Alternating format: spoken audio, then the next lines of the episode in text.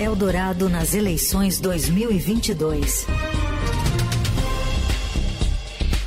Acabou de sair nova rodada da pesquisa IPEC para o segundo turno da corrida presidencial. Antes da gente analisar com Beatriz Bula, que está com a gente, o Leandro atualiza para a gente os números da pesquisa, Leandro. O ex-presidente e candidato do PT, Luiz Inácio Lula da Silva, aparece com 51% e Jair Bolsonaro, candidato do PL à reeleição, com 42%.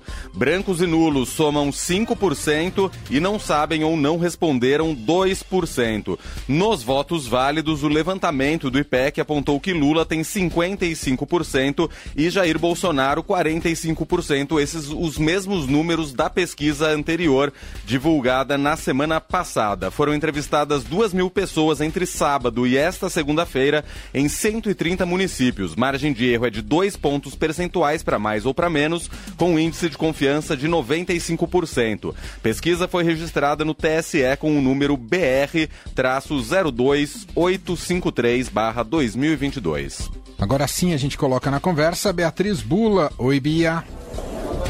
Oi, Emanuel. Oi, Leandro. Tudo bem com vocês? Tudo certo. Bom, números aí praticamente inalterados entre a última pesquisa e essa, Bia.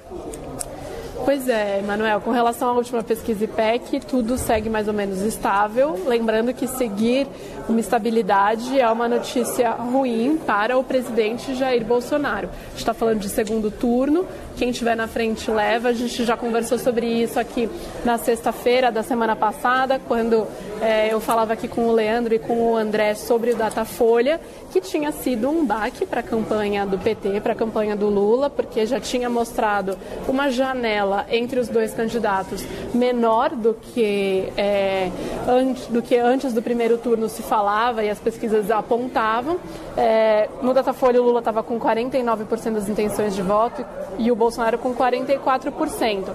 Então, se a gente for tentar comparar o último Datafolha com este PEC, é, porque aí a gente está falando de um marco temporal um pouco mais parecido com a do IPEC anterior, do primeiro IPEC pós segundo turno, tem pouca diferença, né? Mas é como se o Lula tivesse é, oscilado para cima e o Bolsonaro para baixo. Se a gente comparar as duas pesquisas que são diferentes, né? O ideal nunca é comparar pesquisas de metodologias diferentes, sim pesquisas de metodologias é, iguais, ou seja, uma pesquisa com a pesquisa imediatamente anterior da mesma casa, da mesma empresa.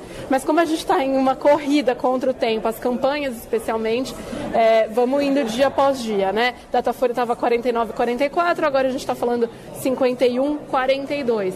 De novo, quem tem que correr atrás desses votos é o presidente Jair Bolsonaro, que ficou em segundo lugar no primeiro turno. Mas é claro que desde que a gente entendeu que há segundo turno, é, a campanha do PT se decepcionou, porque havia uma expectativa entre os aliados do Lula de que ele ganhasse ainda no primeiro turno, que não aconteceu, e o Bolsonaro e o bolsonarismo se mostraram muito fortes na, é, no primeiro turno das eleições, não só na disputa nacional, como em disputas locais, né? governos estaduais, também composição das bancadas aí na Câmara e no Senado.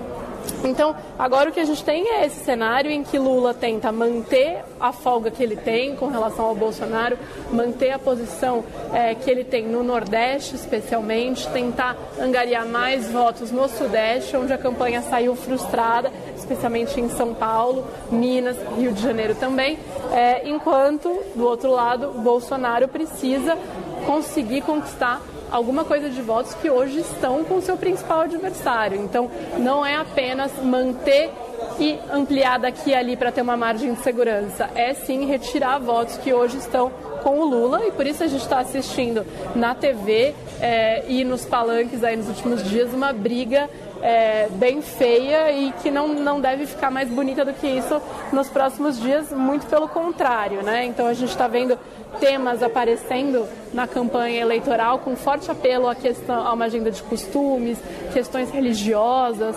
É, a campanha do Lula que no começo dizia que ia manter o foco na economia entrou também na resposta é, ao bolsonarismo, é, enfim, entrando de vez nessa agenda de costumes e agenda de religião, jogando num campo muitas vezes aí perigoso, como quando veiculou uma propaganda que até o TSE determinou que fosse retirada do ar por estar fora de contexto, em que o é, presidente Bolsonaro dava uma entrevista aí para um jornalista de imprensa internacional e fala sobre canibalismo. Então, dá para ver que mudou o é, tipo de campanha que o PT está fazendo nesse segundo turno.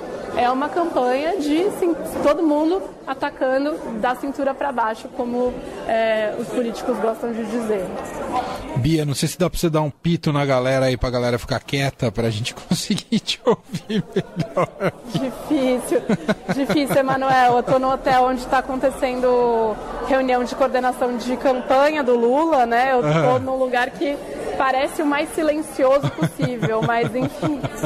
Está ouvindo bastante o povo conversando aí ao fundo. Fala que eles têm que trabalhar e que a Bia tá no ar agora. Todo mundo quieto aí no hotel do Lula. Bia, então. É, ah, e além desses números uh, da pesquisa, né, que a gente, o Leandro acabou de, de citar aqui pra gente, outra frente que a gente tem acompanhado é, da retórica do Bolsonaro e que não é uma novidade é, os ataques dele ao Supremo Tribunal Federal. O elemento novo, digamos assim, ah, não sei se está aparecendo agora com mais veemência, mas que encontra eco nesse, nesse novo Congresso que acaba de ser eleito e toma posse em fevereiro, é em mexer ali na estrutura do, do, do Supremo ah, com o intuito de diminuir ou, ou, suavizar os poderes do Supremo Tribunal Federal. Isso tem sido o debate que tem um dos principais debates é, que tem sido travados uh, nesse momento e é algo que o Bolsonaro gosta de, de jogar com isso, inclusive para partir para mais ameaças, né, Bia? É, pois é, Manuel. E, é, ele falou sobre a, discutir a possibilidade de tentar ampliar o número de cadeiras no Supremo, ou seja, indicar novos ministros, possivelmente formando ali uma maioria de nomes que ele mesmo tem indicado, se reeleito. Fala que só vai discutir isso depois da eleição, né? Ou seja, é, o eleitor praticamente dá um cheque em branco aí para que isso é, seja debatido é, entre aliados do, do, presidente Bolsonaro no Congresso e ele mesmo, é, para tentar diminuir a força do Supremo, a independência do Supremo.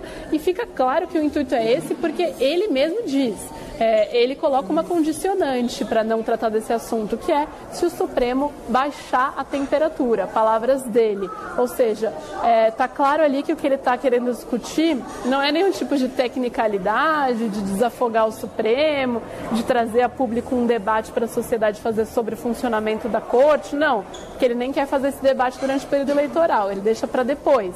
E é, coloca muito claro qual é o seu condicionante. Condicionante de não trazer esse assunto à tona é Supremo baixar a temperatura, ou seja, ser menos beligerante, ser menos é, atuante com relação às atitudes do próprio Bolsonaro. É, não é de hoje que se diz né, e se aponta no discurso dele momentos em que é, ele mostra que ele não gosta da forma como o Supremo atua, já que o Supremo é um dos principais pilares é, de resistência às tentativas do Bolsonaro de atacar e enfraquecer as instituições, é, e dessa vez vindo de uma maneira muito clara, né? Como seria?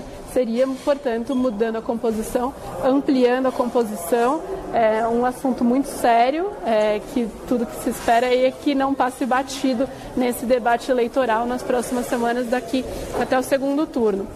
Hoje, num evento com integrantes da sociedade civil, é, o ex-presidente Lula aproveitou para criticar o Bolsonaro quando ele fala sobre isso e falar que ele mesmo ele não indicou as pessoas por amizade ao Supremo, nem para pedir favores. Ele fala: tenho orgulho de ter indicado seis e nunca pedi favor porque eles não foram indicados para me ajudar. Então, também tudo indica que o PT vai explorar é, é, essa declaração do Bolsonaro. Lembrando que no segundo turno as bases já estão com cada um dos seus candidatos. Né? Quem é eleitor do Lula já votou nele, segue com ele. Quem é eleitor do Bolsonaro já votou nele, segue com ele. Então, os candidatos tentam fazer alguns movimentos, alguns acenos mais ao centro para conquistar eleitores que ainda estão indecisos, ou que votaram em branco, ou que estavam com outros candidatos não dá para entender muito bem o que o Bolsonaro ganha quando ele volta a radicalizar o discurso falando para sua base. É, o PT deve explorar isso daqui para frente na campanha. Muito bem, Beatriz Bula, repórter de política do Estadão, com a gente às segundas, quartas e sextas. Obrigado mais uma vez, Bia. Um beijo para você, boa semana. Obrigada e boa semana. Beijo.